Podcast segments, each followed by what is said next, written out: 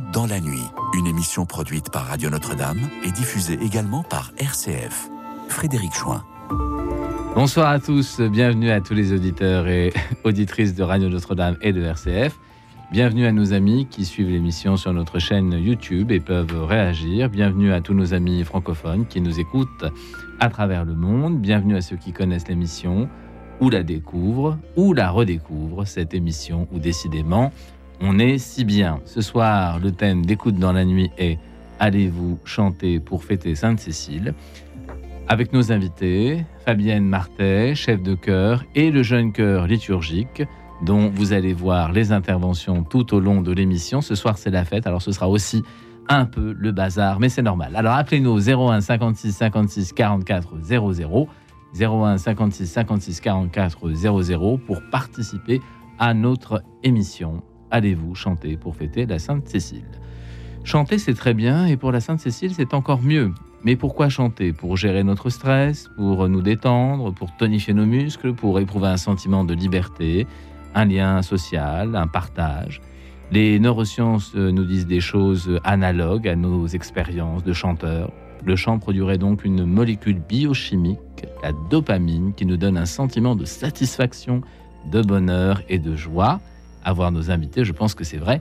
Alors, grâce à, ce, à, grâce à nos invités, grâce à nos amis du cœur liturgique, grâce à Fabien Martin, nous allons emprunter ce chemin gracieux qui nous mènera peut-être jusqu'au contrut. Mais non, mais non, mais non, le chant n'est pas simplement une question de performance. Le chant concerne tout le monde et surtout ceux qui ont envie de chanter. Et tout le monde peut chanter ça. Je pense que nos témoins nous le confirmeront. Bonsoir à vous tous. Bonsoir. Bonsoir. Bonsoir. Alors, vous allez vous présenter. On va commencer par Fabienne, qui est la chef du chœur, qui va nous présenter eh bien, son activité, son métier et puis sa fonction au sein de ce jeune cœur liturgique. Merci beaucoup. Donc bonjour à tous les auditeurs. Je suis Fabienne Martet. Euh, je suis une grande auditrice de Radio Notre-Dame que j'écoute depuis très très longtemps, qui fortifie ma foi. Euh, donc je suis euh, la chef du chœur, le jeune chœur liturgique, qui est basé sur la paroisse Saint-Roch. Ah. Très belle église. Et voilà, qui est aussi euh, la paroisse des artistes, hein, euh, comme vous, voilà, tout à fait comme vous le savez.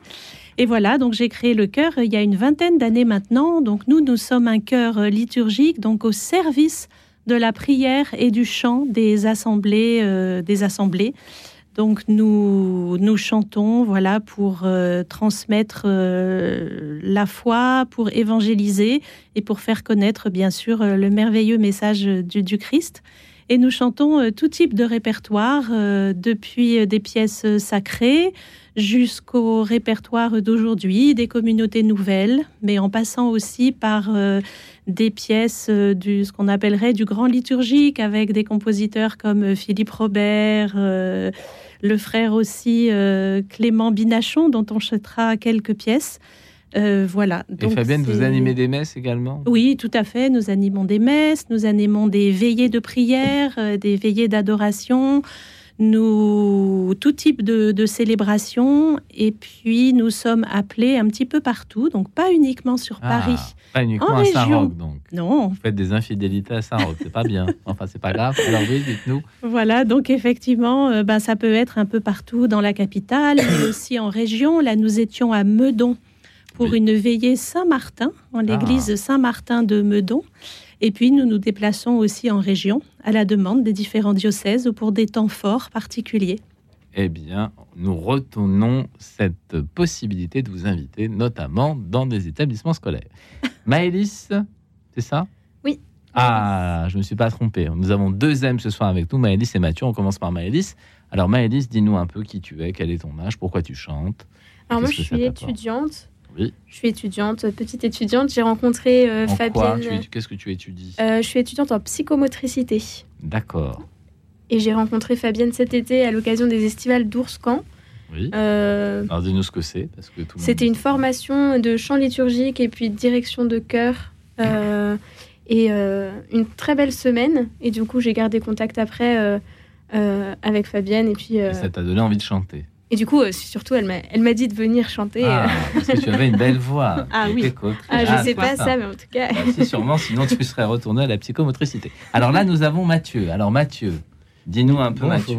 Dis-nous, Alors je suis étudiant en première année de master en musicologie, en ah. recherche. Ah, d'accord. Et je fais de la recherche en anthropologie de la musique. Ok, tu nous expliqueras ce que c'est. Ouais. Et à côté, euh, j'étudie le clavecin au pôle supérieur de Boulogne-Billancourt. D'accord. Donc dans lequel je suis en première année. D'accord. Alors je te demanderai de ne pas tapoter sur la table parce que ça s'entend et c'est moins joli que les notes. Je vais mettre mes mains dessus. Voilà.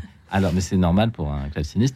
Euh, donc, l'amour de la musique, l'amour de la musique, c'est quelque chose qui, je pense, vous porte tous les trois. Mais pourquoi vous avez choisi de chanter plutôt que uniquement d'interpréter des pièces de musique ou... Est-ce qu'il y a une spécificité Merci. Est-ce qu'il y a une spécificité dans le chant? Mathieu alors moi, je chante pas beaucoup. Je viens ah. pour euh, soutenir les chœurs et tout ça avec Fabienne. Oui. Et euh, sinon, je chante pour moi ou pour accompagner les chanteurs. Ah oui, tu n'oses pas chanter en public. Non.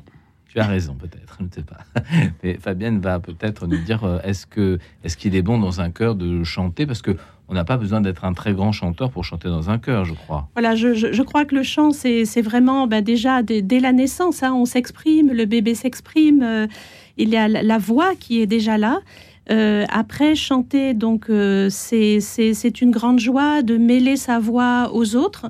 Déjà, on peut chanter soi-même, on peut chanter, on dit toujours, euh, je chante dans ma salle de bain, mais c'est déjà, voilà, émettre des sons et des sons mélodieux.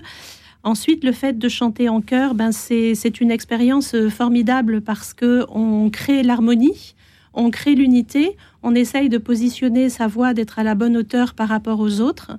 Au-delà de ça, chanter, ça fait du bien. Ça fait du bien pour l'âme, ça fait du bien pour le corps. Et vraiment, quand on est tous ensemble, qu'on travaille le son, qu'on travaille la justesse, qu'on travaille l'articulation, l'interprétation, il y a quelque chose de qui jaillit, qui est au-delà encore, hein, de voilà, qui pour moi est de l'ordre de la transcendance. Hein, voilà. Après, le cœur a aussi une, fonction sociale, bien sûr. C'est-à-dire que, ben, par exemple, tous ces jeunes qui viennent d'arriver sur Paris, à qui on propose de rejoindre le jeune cœur, ben, c'est aussi l'occasion de, ben, de nouer des contacts, de, de, faire des sorties aussi. Euh, voilà. Tout un côté, euh, tout un côté euh, social. social, voilà, qui est très important aussi. Euh, après, il y, a beaucoup de bienfaits pour l'être. Alors, euh, Maïlis étant psychomotricienne, elle pourra nous en parler. je crois que ça, fait du bien, effectivement, pour, pour tout le, corps. Ça réveille tous les sens aussi. Parce que la respiration est très importante. La respiration, on en reparlera. Je crois que c'est le moment, très important. Voilà, on est déjà à 22h08. Alors, je crois que c'est le moment d'entendre une, euh, voilà, un chant. Donc, on va faire venir le cœur. Le cœur va entrer. Et puis, euh, et puis, nous allons vous entendre en direct. C'est un vrai cadeau pour la Sainte-Cécile. Alors, je crois que vous avez répété un peu. Les chanteurs vont entrer, ceux qui chantent vont se lever. Alice ne veut pas se lever, mais il faudra qu'elle se lève quand même. mais si elle va se lever, bien sûr. Et nous allons entendre donc une pièce. Alors, qu'est-ce que nous entendons, Alors, On va commencer tout simplement, comme nous fêtons euh, la Sainte-Cécile, par un canon. Ah. Alors, vous voyez, le, canon a la particularité d'être à la fois euh, on peut le chanter comme ça euh, du, début jusqu'à la fin, mais ensuite c'est un comme un ostinato, c'est-à-dire c'est une, euh, ce sont des phrases musicales qui vont revenir hein, de manière régulière et qui vont créer la polyphonie. Donc là, voilà, j'ai choisi Viva la musica de Michael Pretorius, et comme nous fêtons Sainte Cécile, la patronne de la musique, voilà, on vous chante ce canon tout simple. Eh bien, merci, chers auditeurs, chers auditeurs, c'est un cadeau. Alors, écoutez bien. Fabienne se met en place et nous allons écouter Viva la musique.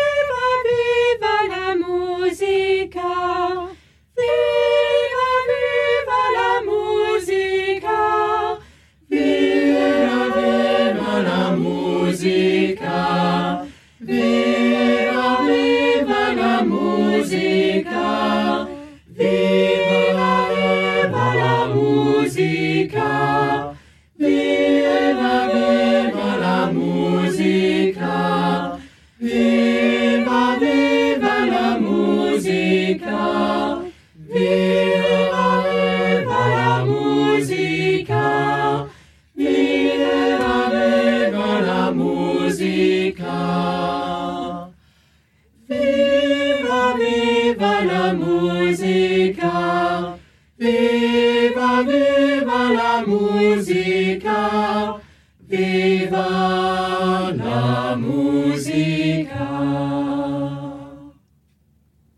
Merci beaucoup. Vous pouvez vous applaudir, sinon je vais être le seul à applaudir. Merci beaucoup, merci. Alors le chœur va se retirer et puis, euh, parce que nous avons très peu de place dans le studio, et nous allons continuer notre émission et le chœur va réintervenir à certains moments pour vous offrir leurs compétences, leur chant et aussi un peu leur âme. Alors Maëlys, la psychomotricienne en herbe que vous êtes, a-t-elle découvert dans le chant des vertus? Des vertus pour le corps, pour la posture par exemple Alors c'est vrai que le chant, on peut beaucoup l'utiliser euh, en psychomotricité, déjà parce que la musique, les notes, ça fait des... un peu. Ça fait des... Ça a des effets sur le cerveau au niveau émotionnel, donc pour gérer les émotions, c'est assez intéressant. Mais par rapport à tout autre type de musique, euh, le chant est particulier parce que c'est avec euh, notre corps qu'on fait cette musique, puisque c'est le corps qui est l'instrument. Et du coup, là, c'est particulièrement intéressant parce que euh, pour des profils qui sont particulièrement timides ou inhibés, la voix, ça fait sortir quelque chose de nous-mêmes, du plus profond. Et donc là, là c'est vraiment, c'est vraiment tout un travail qui s'élabore dans la personne, de pouvoir sortir ce qu'elle a de plus profond en elle et du coup de passer par une voix petite, toute timide à tout d'un coup de, pouvoir mettre du coffre et de s'exprimer réellement euh, qui on est, tout ce qu'on est. Euh. Donc la, voix serait le, reflet de l'âme. Alors qui veut répondre, Mathieu ou Fabienne? Bah, La musique c'est euh, et le chant, c'est quelque chose qu'on va retrouver un peu dans toutes les cultures. Oui. Et à ma connaissance, il n'y a pas de culture qui ne chante pas. Je ne crois pas et qui est utilisé beaucoup dans les rituels. Et on en revient à la Sainte Cécile, puisque on chante aussi pour la Sainte Cécile. C'est vrai, j'oublie de, ne pas tapoter. Mais euh, oui. la musique est utilisée à la fois comme moyen dans certaines cultures de euh, sortir de soi-même, dans toutes les cultures chamaniques et tout ça, où on va trouver des cris, et euh, tous ces chants assez particuliers. Une manière de rejoindre euh, les L'au-delà, c'est ça, ou de discuter avec l'au-delà, de le représenter. Mais c'est aussi pour créer un lien social dans les fêtes, qu'elles soient religieuses ou profanes. Et ça, on va le retrouver un peu partout.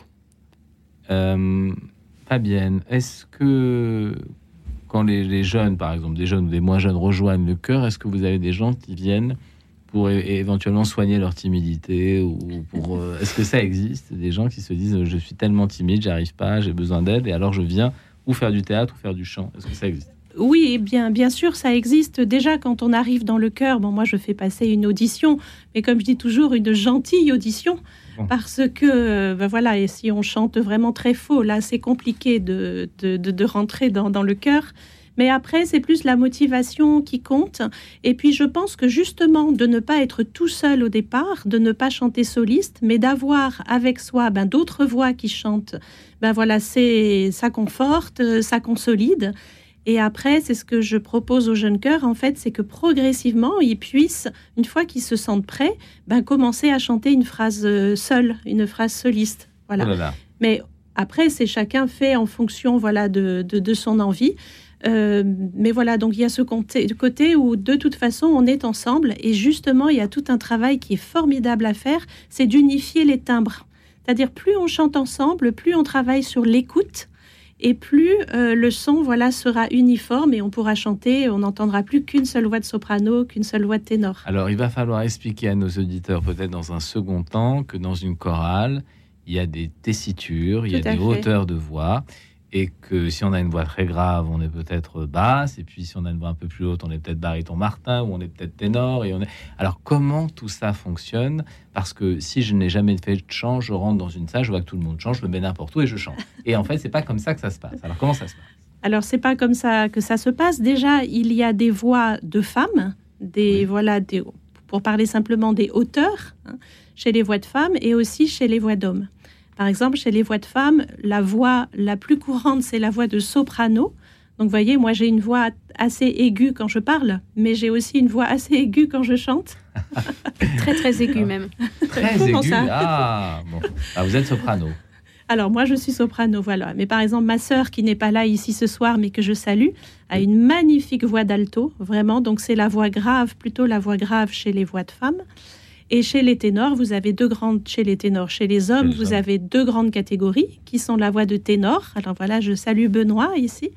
Et aussi la, voix de basse, voilà, qui est la voix grave.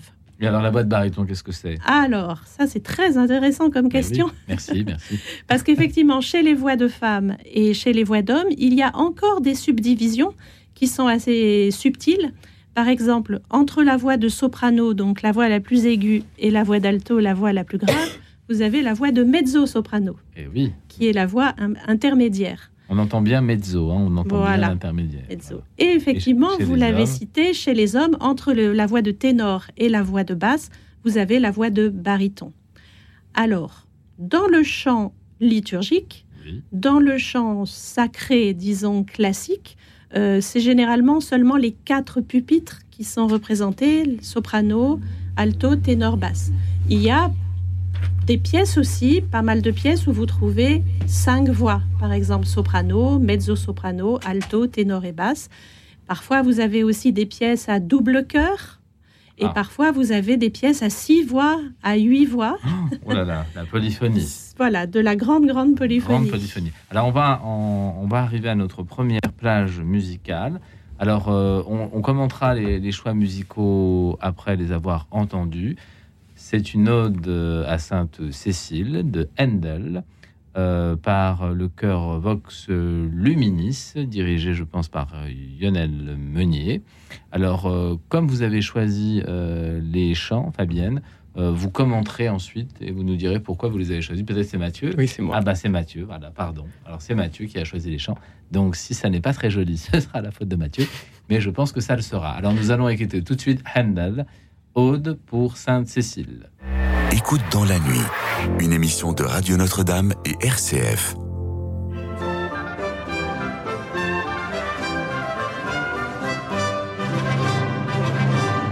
double, double, double beat.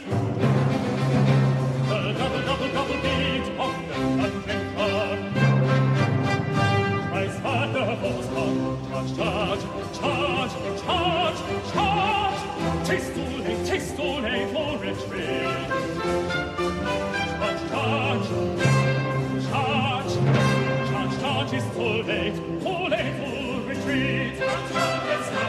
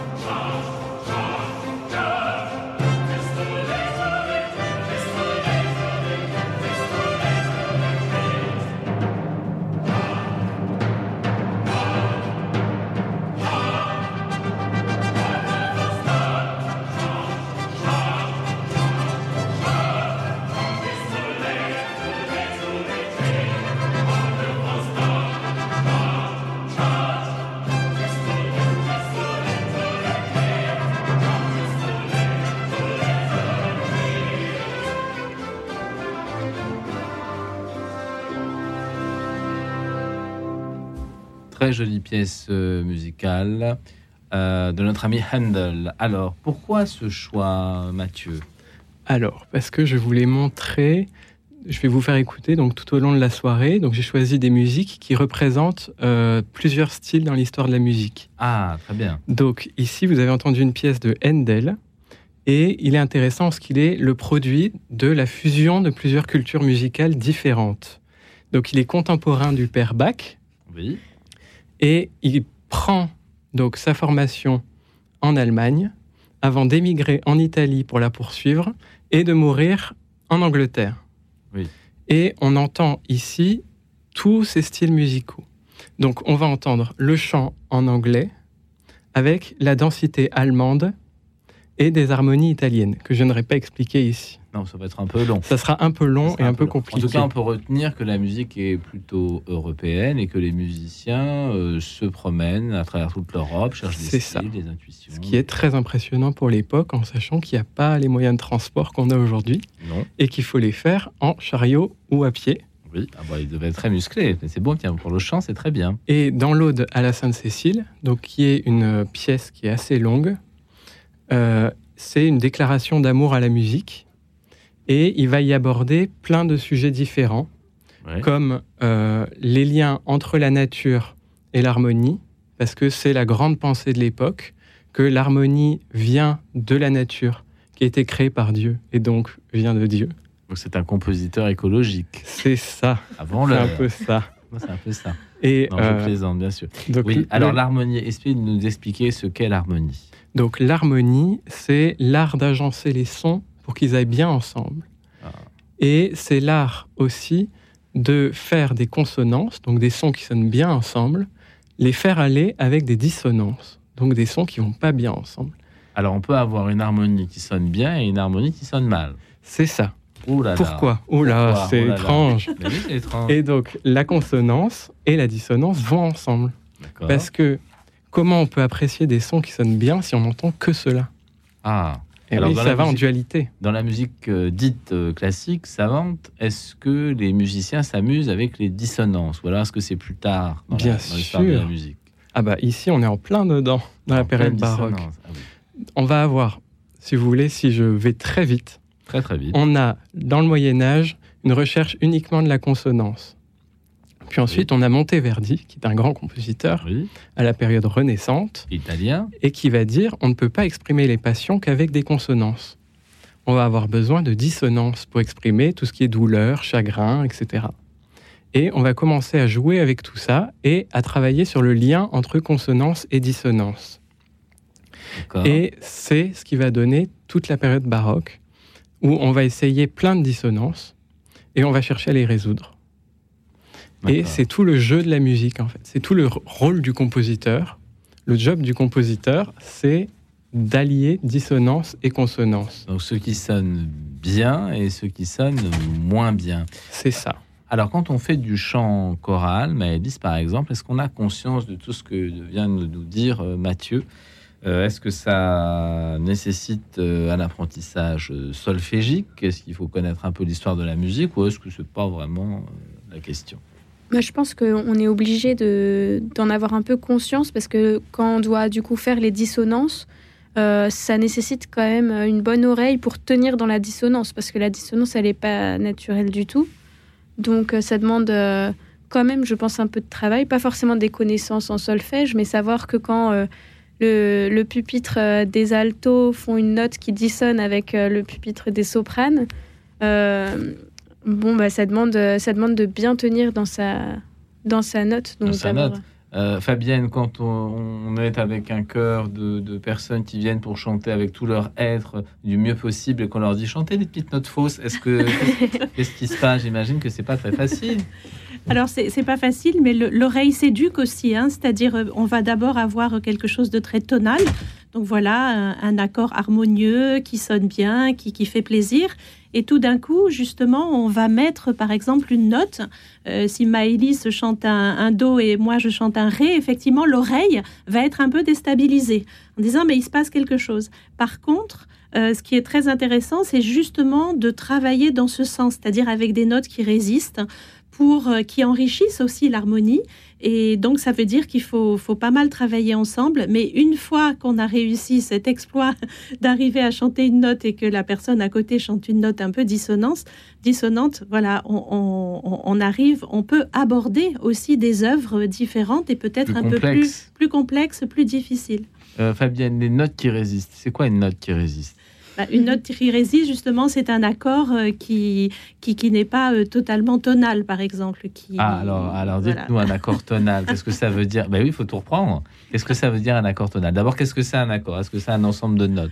Est-ce que c'est plusieurs notes? Un accord, c'est ça. Un ah, accord, c'est le fait de jouer plusieurs notes ensemble. En même temps En même temps. Et sinon, c'est un arpège, alors qu'est-ce que ça Sinon, veut dire c'est un arpège. Oh, bah, Tout à fait. Voilà. curieux. Un arpège, en fait, c'est des notes d'un accord, mais qui vont être égrenées les unes après les autres. D'accord. Par Et- exemple, je peux jouer Do, Mi, Sol, tous ensemble, ou Do, Mi, Sol, les uns après les autres. D'accord. Donc, si je joue des notes les unes après les autres, je fais un arpège.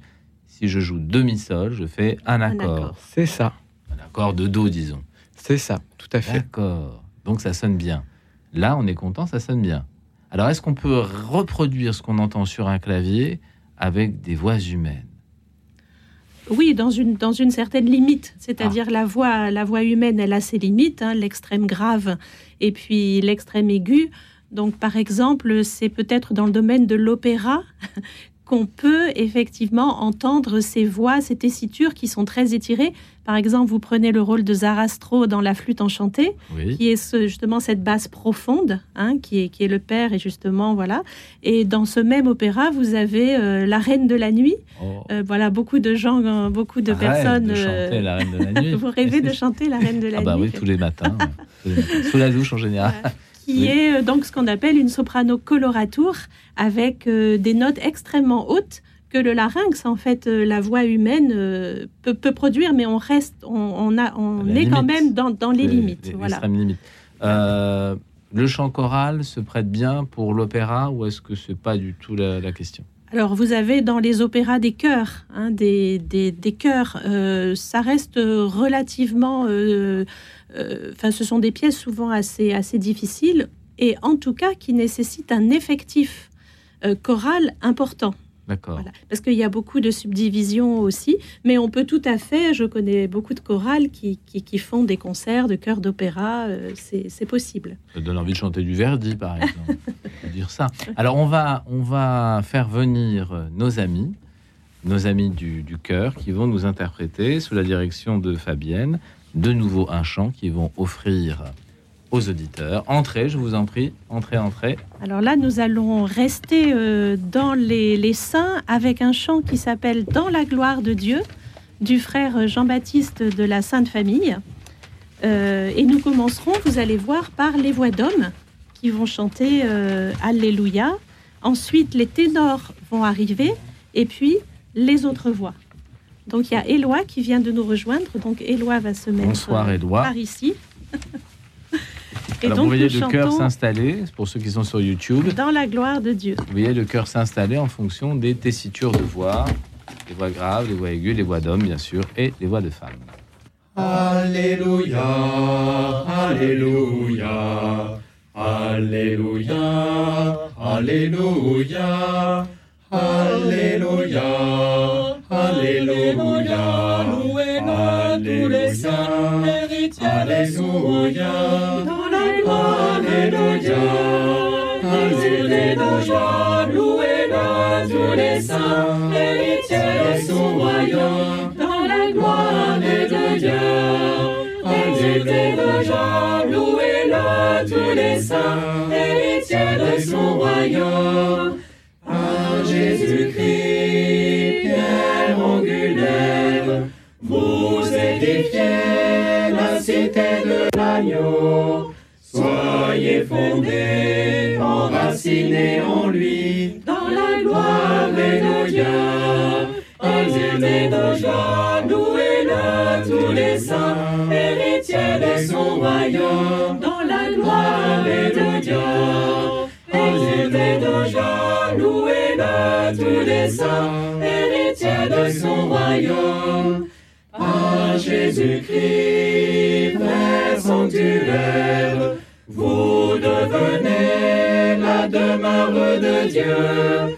Adorez-le à l'intime de vos cœurs, dans la gloire Dieu.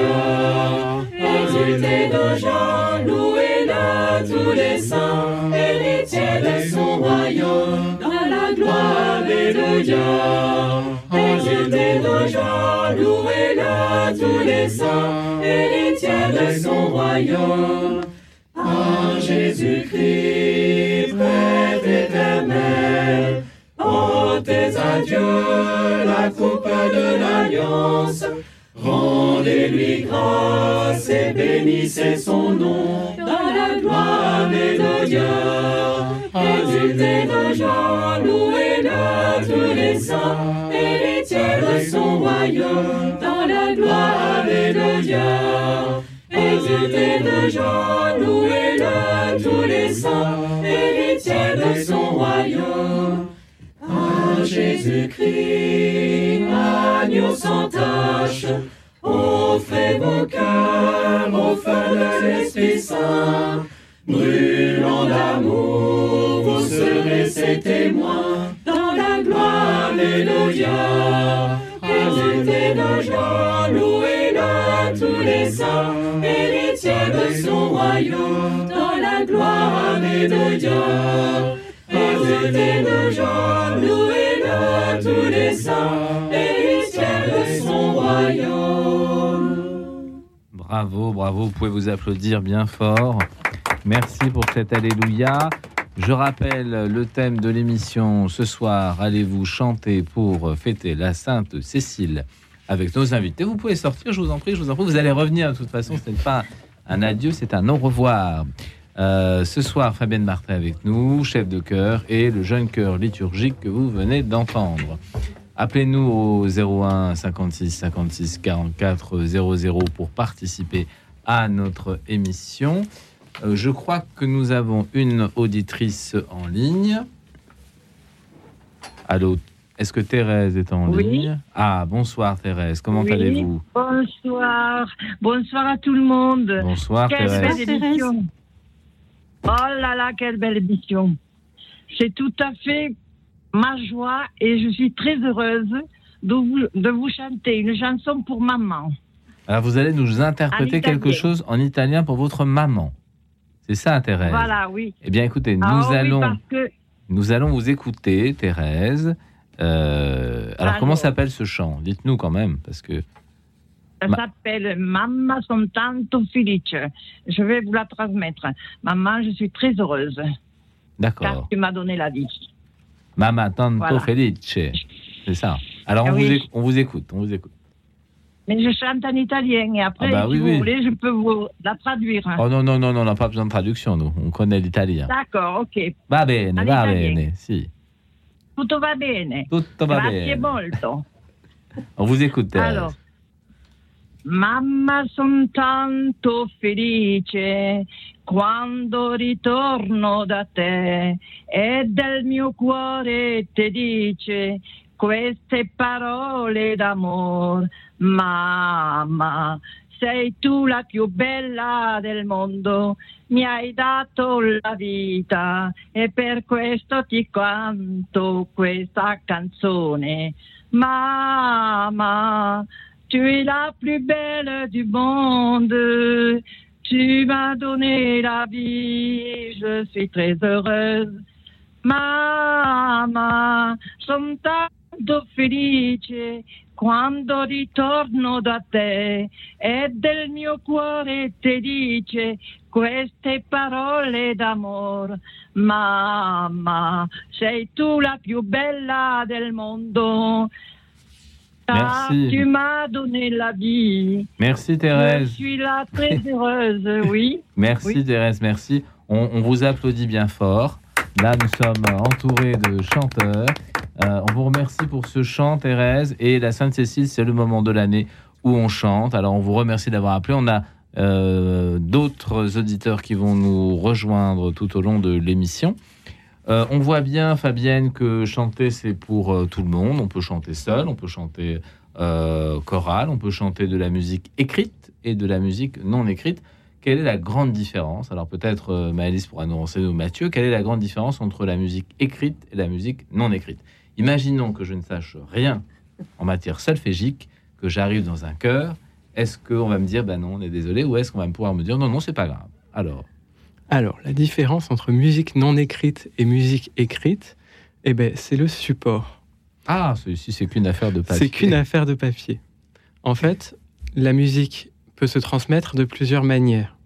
On va avoir la manière la plus simple qui est les transmissions écrites et qui fait que on peut chanter de la musique depuis le Moyen Âge, puisque c'est là où on a commencé à écrire la musique. Et ensuite, on a d'autres manières d'apprendre la musique qui est par transmission orale. Et c'est ce qu'on trouve d'ailleurs en majorité dans, le monde, dans la culture générale. Générale, non, c'est peut-être pas le mot, mais dans la culture internationale. Je pense euh, à la culture gitane, par exemple. C'est ça, par exemple. Sans qu'elle soit écrite. Oui. Je suis pas un spécialiste de la culture gitane, mais. Euh, c'est vrai. On met même les bébés, les femmes enceintes près des musiciens pour leur donner le goût de la musique, ah alors qu'ils ne sont pas encore nés. Mm. C'est ça. Ça me semble être une très bonne intuition, et ça se fait mm-hmm. depuis des siècles.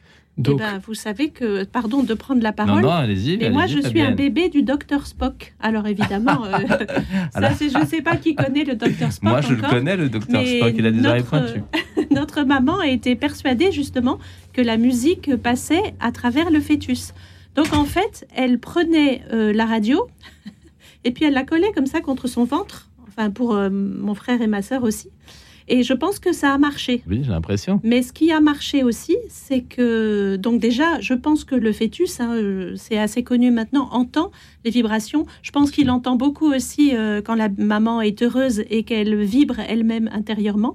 Le, le, bébé entend la voix de la maman. Hein, ça, c'est ça, c'est une euh, certitude, aussi. Oui, vrai. Et après, c'est pour la petite histoire, mais mon frère, ma sœur et moi, on a été élevés aussi par une sœur qui était une euh, petite sœur des pauvres à l'époque.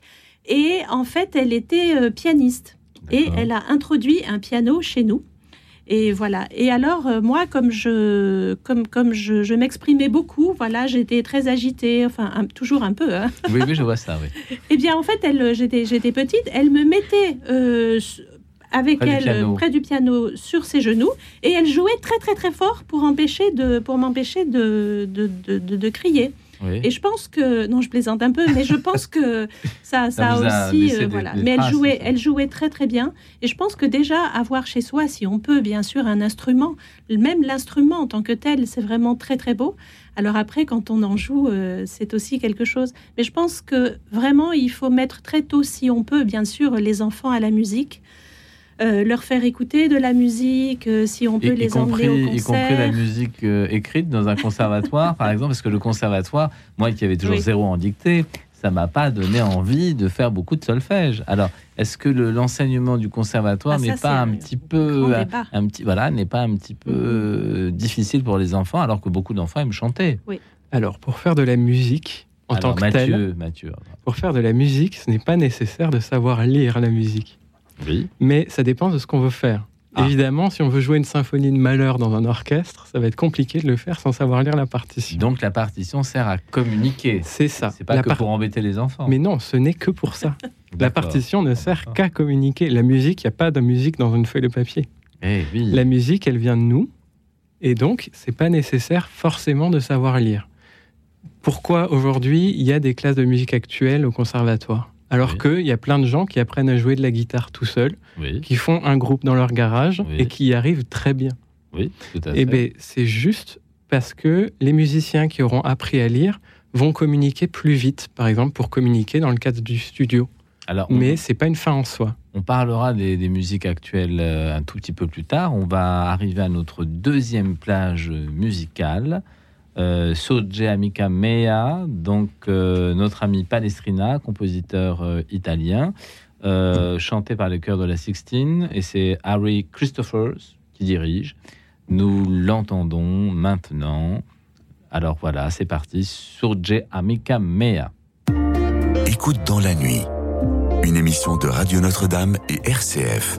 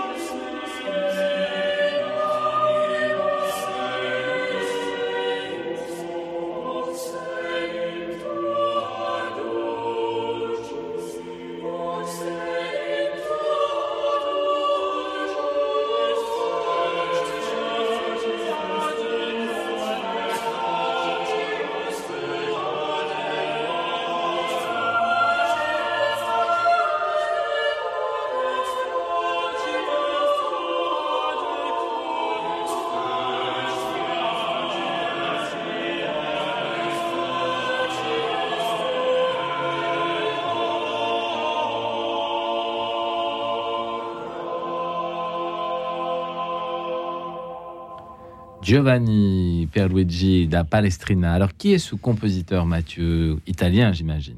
C'est ça. Donc, c'est un Italien et c'est un chant qui a été écrit euh, avant celui de Handel qu'on a entendu. Et c'est euh, de la musique de pré-réforme de Ah. l'Église.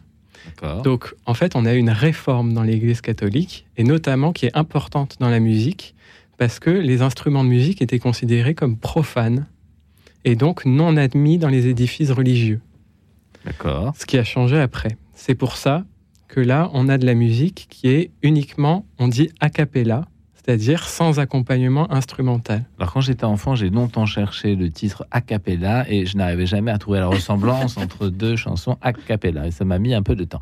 Nous avons Marie-Claude à l'antenne. Bonsoir. Bonsoir Marie-Claude. Vous nous appelez de. Saint-Étienne. Oui, c'est ça. Alors Marie-Claude, je crois que vous avez dirigé un chœur vous-même. Bon, écoutez, c'est un petit peu pompeux de dire un chœur quand même, Ah. parce que une chorale de 18 personnes euh, à deux c'est bien. voix. Déjà- euh, bah, c'est déjà un chœur. Voilà. Oui, oui, c'est déjà un chœur. mais, euh, mais, mais ce qui est beau dans l'affaire, c'est que moi-même je suis non-voyante Oui. et la plupart des messieurs et dames qui chantaient étaient des gens handicapés de la vue. Alors, euh, c'est un petit peu. Ça a été un petit peu la, la fierté de, de nous tous, quoi. Oui. Voilà. Est-ce qu'on peut lire une partition quand on est aveugle? Est-ce qu'il y a des partitions braille? Bien entendu, vous connaissez quand même l'écriture braille. Oui, quand même. Alors évidemment que euh, bah, il faut apprendre le braille Oui. et tout, comment j'allais dire, tout, tout est tout est transcrit. Et alors un tout petit peu la difficulté pour nous, puisqu'il faut lire avec nos doigts.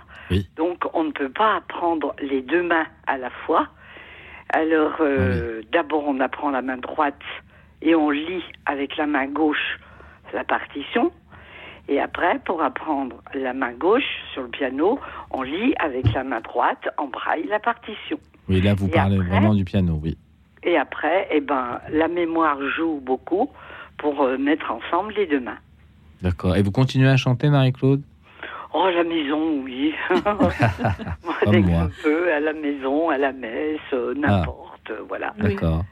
Mais, mais écoutez, merci beaucoup, Marie-Claude, de votre appel. Merci ça, nous a, Marie-Claude. ça nous a permis de, de nous rendre compte qu'effectivement, les, des personnes en situation de handicap euh, peuvent également chanter et lire la musique grâce au braille. Alors, effectivement, la notion solfégique est importante pour communiquer euh, avec d'autres musiciens, mais quand on est dans un chœur, est-ce qu'on peut s'en passer, Martine? Oui, on, on- on peut se- on peut s'en passer. euh, C'est-à-dire que on peut, euh, par exemple, si on reproduit une mélodie, si on arrive à reproduire une mélodie avec euh, la hauteur des notes, avec le rythme, voilà, au fur et à mesure, on peut effectivement chanter. Il y a beaucoup de chorales, par exemple, qui apprennent par cœur. Ah oui. Et le par cœur, ça a aussi beaucoup de sens parce que la musique jaillit sans euh, l'obstacle de la partition. Alors les apprentissages sont plus longs, mais c'est vrai que quand vous, quand, quand vous êtes dans un concert où les choristes ch- chantent, chantent sans la partition par cœur, il y a quand même quelque chose en plus, c'est-à-dire qu'il y a quelque chose qui se transmet directement. Et je dois dire euh, que pour un chef de chœur, ben, c'est quand même mieux parce que quand tout le monde vous regarde, c'est beaucoup mieux parce que c'est vrai qu'il y a beaucoup de, chanteurs qui sont dans leur partition et arriver à se détacher finalement de la partition, à ne plus avoir peur aussi parce que la partition, ça reste un, ça reste un, pour beaucoup, euh, voilà, mais ça reste aussi un guide, hein, ça reste un support, ça reste un soutien.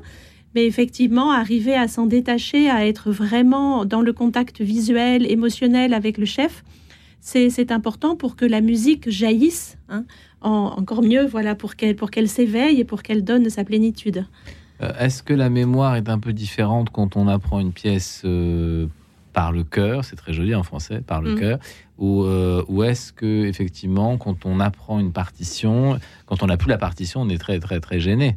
Alors que quand on connaît la pièce par cœur, est-ce qu'elle nous habite pas un peu plus? Est-ce que oui, je, pense que quand, quand, on connaît vraiment par cœur la, la, musique, la musique nous habite, elle chante encore plus euh, intérieurement. Ça, c'est certain. C'est le rêve de tous les chefs de chœur, hein, d'avoir effectivement un chœur qui, voilà, qui connaît tout par cœur. Mais bon, ça, c'est un petit peu plus difficile, euh, à difficile à obtenir. Combien de temps il faut pour euh, une pièce, je sais pas, moi, de, disons 40 minutes ou 45 minutes? Combien de travail? Il faut une année de travail? Il faut combien de temps Pas une année, mais au moins euh, six mois. Mais vous savez, par exemple, revenant à l'opéra, ben, tous les choristes, ils apprennent tout par cœur. Hein. Eh oui, bien sûr. Parce qu'il y a une dimension qu'on n'a pas encore citée, c'est effectivement celle du texte. Hein. Et voyez, par exemple, dans un chœur comme le nôtre, ou qui est un chœur liturgique, où, où, le texte va primer sur la musique, parce que nous, nous sommes là pour transmettre euh, la foi, mais justement, on s'appuie sur, sur des chants euh, avec euh, sur l'écriture sainte aussi. Donc, dans un chœur comme le nôtre, le texte va être vraiment primordial, l'articulation des choristes, être vraiment ensemble, ça c'est très important. Mais vous avez, on peut aussi chanter en plusieurs langues. Oui, alors on les possède peut-être pas toutes. Alors voilà, on les possède pas toutes. Donc déjà de la part du chef, il faut quand même bien bien apprendre euh, la langue. Bon, maintenant, on trouve beaucoup de choses pour nous y aider. Mais prenez par exemple les chœurs d'opéra, mais ils chantent tout par cœur. Hein. C'est-à-dire, un jour, ils chantent Boris Goudounov, ben, en fait, ils chantent toute la partition en, russe. Ils chantent Janacek, voilà, ils vont chanter en, tchèque. En tchèque, et puis ensuite Beethoven, ça va être pas compliqué de chanter en allemand et de bien sonner. On, va faire revenir nos amis, hein, parce que je crois qu'ils s'endorment là, regardez. Ah, pas du tout, ils sont en discussion ah, passionnée. C'est vrai? Ah oui. Alors voilà, ils continuent à chauffer leur voix et ils vont nous interpréter une nouvelle pièce. Alors qu'est-ce que c'est Alors on va continuer par un chant que beaucoup d'auditeurs connaissent et j'espère vraiment que vous allez pouvoir chanter chez vous. C'est un chant que l'on chante beaucoup dans les paroisses qui s'appelle Bénis le Seigneur ô mon âme. Mais justement, je crois que dans le cas de Sainte-Cécile ou, de, ou, de, ou de, dans le cœur de tous les choristes, euh, bénis le Seigneur mon âme, du fond de mon être son saint nom. Bénis le Seigneur mon âme et n'oublie aucun de ses bienfaits. J'espère que les auditeurs vont chanter avec nous.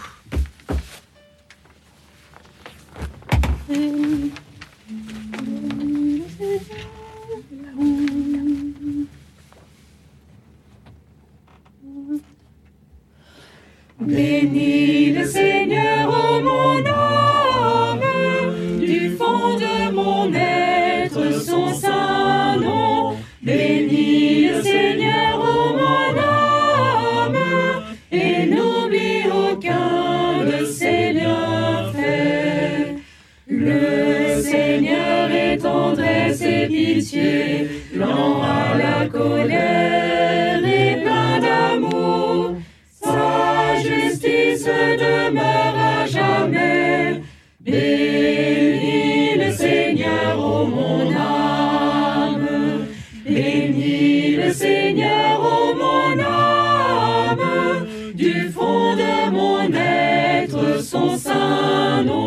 Bénis le Seigneur, ô mon âme, et n'oublie aucun de ses bienfaits. Il pardonne toutes tes fautes, tes maladies, il te guérit. À la fois, il rachète ta vie. Bénis le Seigneur bénis le Seigneur, ô mon âme, du fond de mon être son saint nom. Bénis le Seigneur, ô mon âme, et n'oublie aucun de ses bienfaits. Comme un père pour ses enfants, tendrez le Seigneur pour qui le craint. De son cœur jaillit l'amour. Bénis le Seigneur, ô mon âme. Bénis le Seigneur, ô mon âme. Du fond de mon être, son saint nom. Bénis le Seigneur, ô mon âme. Et n'oublie aucun de ses. Bravo, vous pouvez vous applaudir. Bravo, merci beaucoup.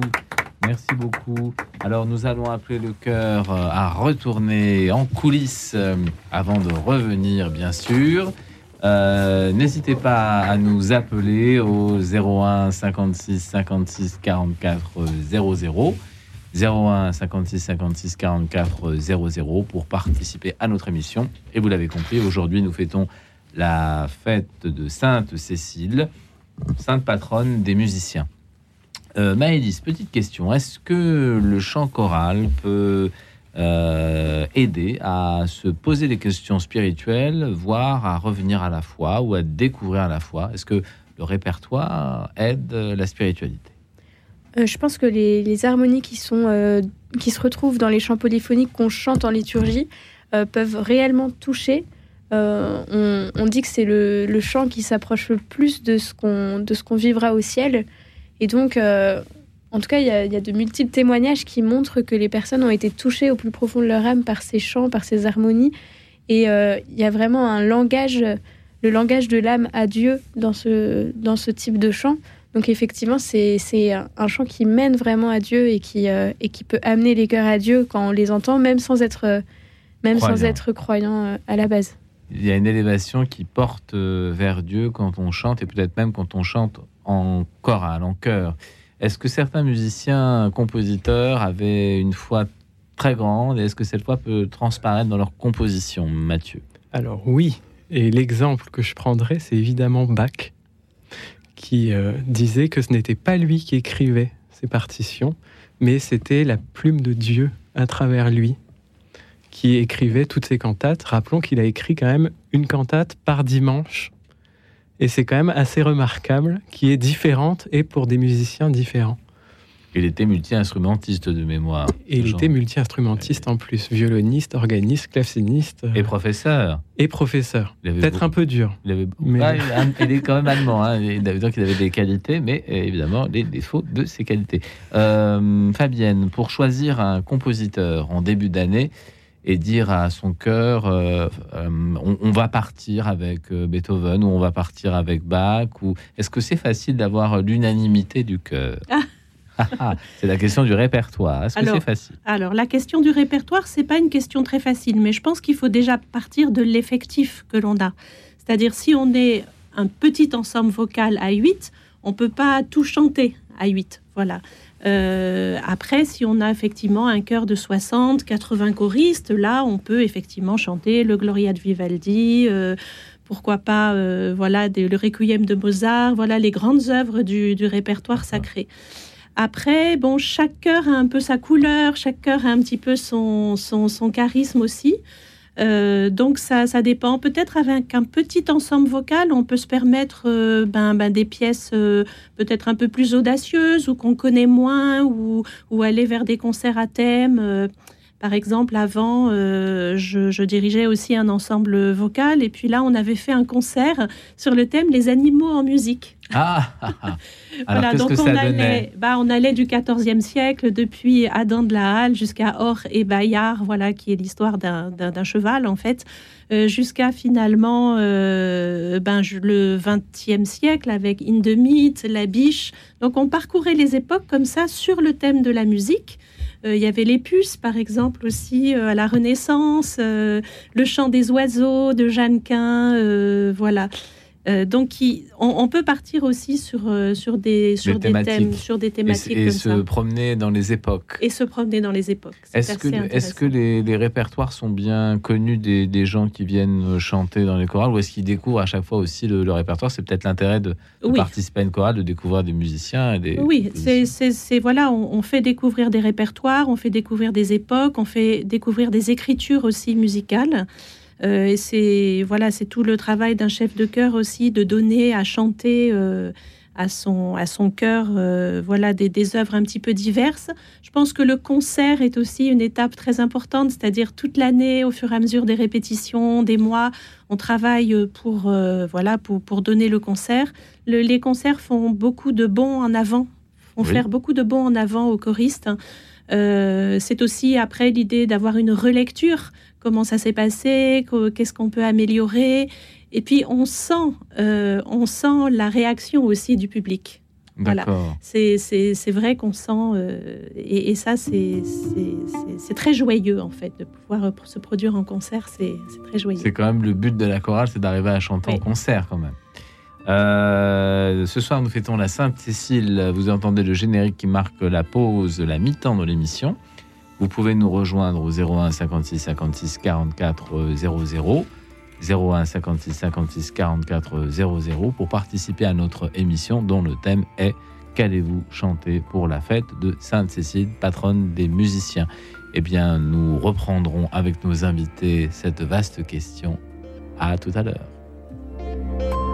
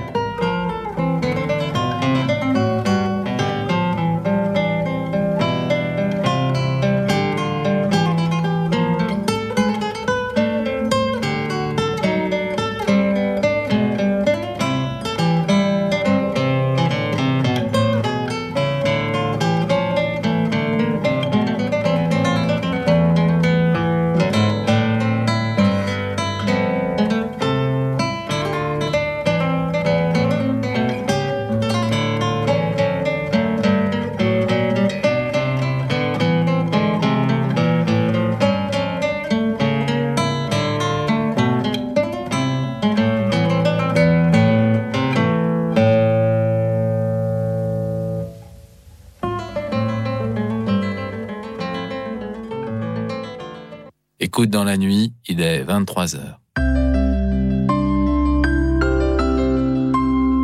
Radio Notre-Dame. Écoute dans la nuit, allez-vous chanter pour fêter la Sainte Cécile C'est le thème de notre émission ce soir avec nos invités, Fabienne Martet, chef de chœur, et le jeune chœur liturgique. Appelez-nous au 01 56 56 44 00. 01 56 56 44 00 pour participer à notre émission. Alors, euh, évidemment, la Sainte Cécile, c'est très particulier. Sainte Cécile est une martyre qui a vécu à Rome au deuxième siècle après Jésus-Christ, dont l'histoire est inscrite au martyrologe. On ne sait pas très bien ce qu'elle a vécu ni comment elle a vécu, mais on sait qu'elle était italienne. Et la légende nous dit euh, qu'elle, au moment de son martyr, qu'elle a entendu une musique céleste, une musique sacrée, et qu'ensuite elle a rejoint le Seigneur. C'est pourquoi elle est la sainte patronne des musiciens et des chanteurs. Alors, euh, nous disions tout à l'heure en antenne, Fabienne, que chanter pour Dieu, chanter euh, avec une volonté euh, d'accompagner une liturgie, c'était pas tout à fait la même chose que de chanter dans un autre registre ou une autre pièce musicale. Qu'est-ce que ça vous apporte de diriger un chœur qui chanterait quelque chose de liturgique? Est-ce qu'il y a vraiment une hmm. différence? Voilà, c'est vrai quand j'ai fondé le, jeune chœur, mais il y a peut-être une vingtaine d'années maintenant, le principe, enfin notre charisme, c'est vraiment de servir la liturgie, c'est-à-dire de, permettre, de favoriser la prière dans un premier temps de l'assemblée, mais aussi de soutenir le chant de l'assemblée. D'abord par le choix effectivement du, répertoire avec des textes voilà qui sont le plus conformes possible de la doctrine catholique, avec des, musiques aussi qui sont, qui sont harmonieuses, l'articulation texte-musique est intéressant. Mais je crois que ce qui nous anime vraiment du fond du cœur et tous ici euh, rassemblés, c'est la voix de l'Assemblée. C'est-à-dire quand on arrive à faire jaillir euh, la voix de l'Assemblée, et il faut dire que le chant aussi, euh, ben, c'est sacramentel. C'est-à-dire que le chant a une fonction d'unification, euh, d'unification de, de, de l'Assemblée, mm, parce qu'il faut bien réaliser, et c'est à, chaque fois que nous animons, c'est que nous avons devant nous euh, le peuple débaptisé, c'est-à-dire le corps du Christ. Hein. Euh, le, le, peuple débaptisé, c'est vraiment le corps du Christ. Et justement, le chant va permettre d'unifier, d'unifier les cœurs et d'unifier autour de Jésus. Hein, pour vraiment favoriser la rencontre, pour, euh, pour faire jaillir l'inouï de Dieu. Donc, c'est vrai que les chants liturgiques, on, peut les considérer parfois comme des chants un, plus faciles, c'est-à-dire par exemple la voix de soprano, elle est simple, mais elle est justement euh, au service de l'assemblée. Euh, et en choisissant des textes qui ont du sens aussi, c'est-à-dire comment peut-on nourrir la foi de l'assemblée?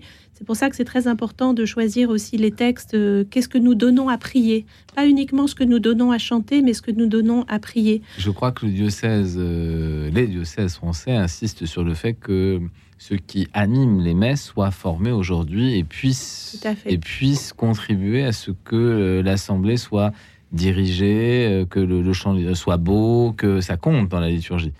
Mais, mais, tout à fait. c'est pour ça qu'avant, on avait, d'ailleurs, le, d'un point de vue sémantique, euh, on parlait de d'animateur. Maintenant, c'est vrai qu'on parle de chantre animateur, un, tout petit peu plus. Mais bon, euh, moi, j'organise des formations depuis bientôt 25 ans. C'est ce que je crois savoir. Et peut-être même dans le diocèse des Hauts-de-Seine. Euh, pas voilà, forcément dans le diocèse, hein, j'en parlerai après si vous voulez, hein, de, la formation. Mais je pense qu'il faut vraiment se former, notamment en musique. Hein, c'est un peu comme en tout. Il faut se former en théologie, mais pour le former, la formation en, liturgie est importante aussi pour les, chefs de chœur, pour les maîtres de chapelle, pour les animateurs. Elle est vraiment importante. Donc finalement, il peut y avoir aussi, euh, je suis assez claire là-dessus, avec les choristes, peut-être un côté un peu frustrant aussi. C'est-à-dire que parfois on a envie de chanter des grandes œuvres, parfois on a envie, donc on peut en chanter bien sûr, et il y a des moments dans la messe qui permettent, par exemple, de faire entendre un beau motet de Palestrina. Euh, on chantera tout à l'heure une petite pièce, euh, voilà. Mhm. Euh, mais je, crois que principalement, voilà, nous notre rôle, ben, c'est de soutenir la prière et le chant de l'assemblée. Euh, d'encourager aussi des, vocations. Je, regarde Éloi, là, qui est sur aussi la paroisse Saint-Ambroise, parce que je suis à la fois sur la paroisse Saint-Roch et la paroisse Saint-Ambroise. Et, c'est vrai qu'Éloi, et avec euh, sa, jeune épouse, est animateur aussi. Donc voilà, ça, peut créer des vocations.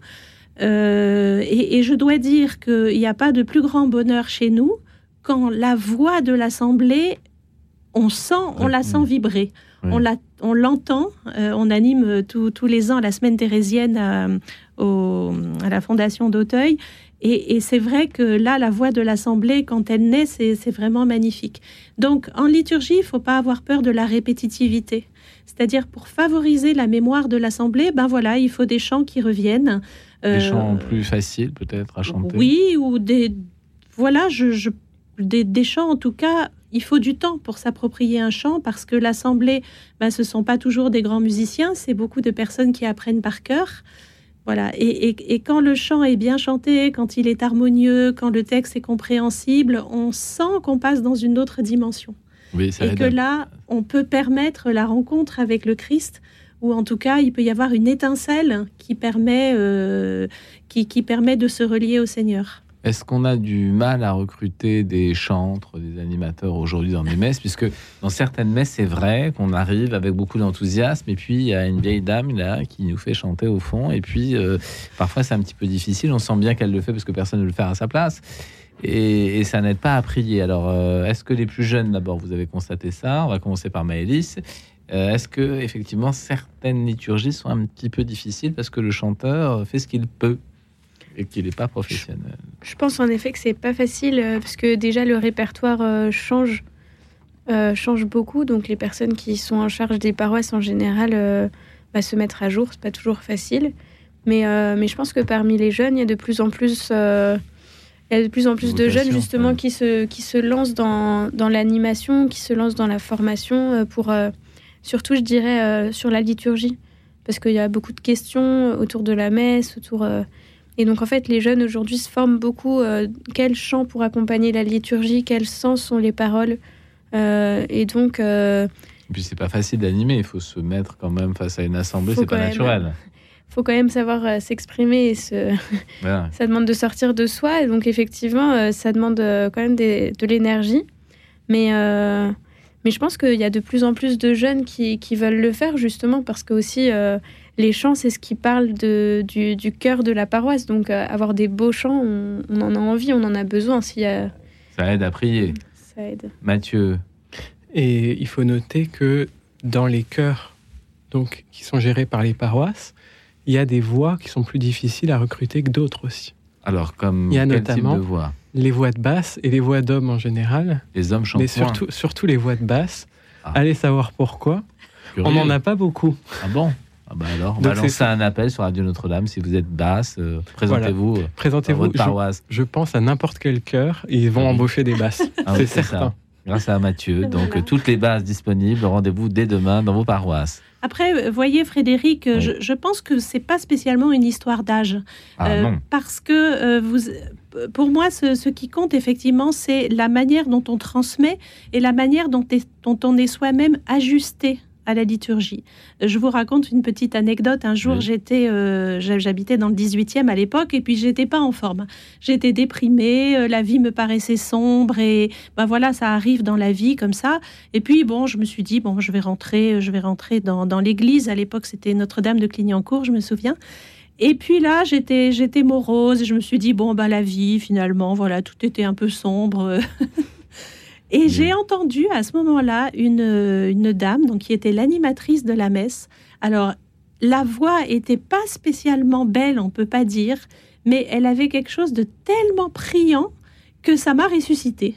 Enfin, ah. vraiment, c'est-à-dire, et, je crois vraiment à ça, c'est-à-dire euh, quand on est quand on est préparé, il peut effectivement jaillir. Donc la beauté de la voix, c'est très important, bien sûr, mais je crois que la manière dont on, dont on prie en chantant, c'est aussi, euh, c'est aussi très important. Et je crois que le mot, en, liturgie, je crois que le mot le plus important, c'est l'ajustement. C'est-à-dire euh, s'ajuster à la, célébration, s'ajuster, euh, voilà, et s'ajuster au Seigneur, c'est-à-dire dans la, dans la configuration. C'est une manière de suivre le Seigneur. Tout à fait. Et de répondre au don qu'il nous a donné. Au don qu'il nous a donné. Quand on a un peu de voix. On va faire venir l'ensemble et on va entendre deux pièces. Deux pièces. L'une à la suite de l'autre. Alors, rejoignez-nous au 01 56 56 44 00. Les choristes vont se placer selon leur tessiture et vont nous interpréter deux pièces. Alors, nous allons commencer par l'hymne des chérubins. L'hymne des chérubins. Une pièce euh, qui est de style byzantin, vous allez l'entendre, euh, et qui est chantée à l'offertoire. Hein, c'est vraiment une pièce pour accompagner la procession des dons. Et ensuite, nous vous chanterons, là aussi les auditeurs sont invités à chanter avec nous, euh, Je suis ton Dieu, ton Créateur.